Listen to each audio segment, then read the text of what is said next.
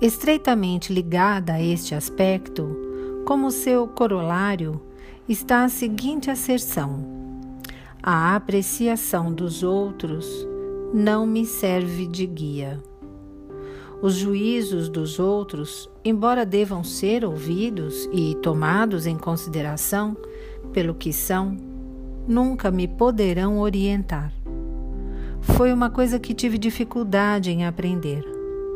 Lembro-me do choque que sofri quando era novo ao ouvir um homem muito ponderado e erudito, que me parecia ser um psicólogo muito mais competente e conhecedor do que eu, dizer-me que estava a cometer um erro ao interessar-me pela psicoterapia.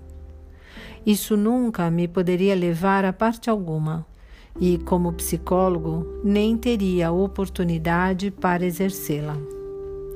Alguns anos mais tarde, fiquei perturbada ao aperceber-me de que, aos olhos de uns quantos, eu era um impostor um pouco como alguém que praticasse medicina sem para isso estar qualificado.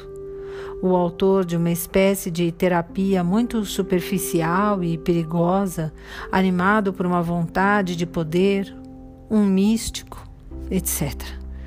Senti-me igualmente preocupado com os elogios que também eram exagerados. No entanto, não me senti demasiado afetado com isso, porque acabei por achar que apenas uma pessoa, pelo menos enquanto eu estiver vivo e talvez para sempre, pode saber que eu procedo com honestidade, com aplicação, com franqueza e com rigor, ou se o que faço é falso, defensivo e fútil. E essa pessoa sou eu mesmo. Sinto-me feliz por ouvir exprimir testemunhos sobre aquilo que faço, criticar amigavelmente ou com hostilidade, elogiar sinceramente ou com a intenção de adular.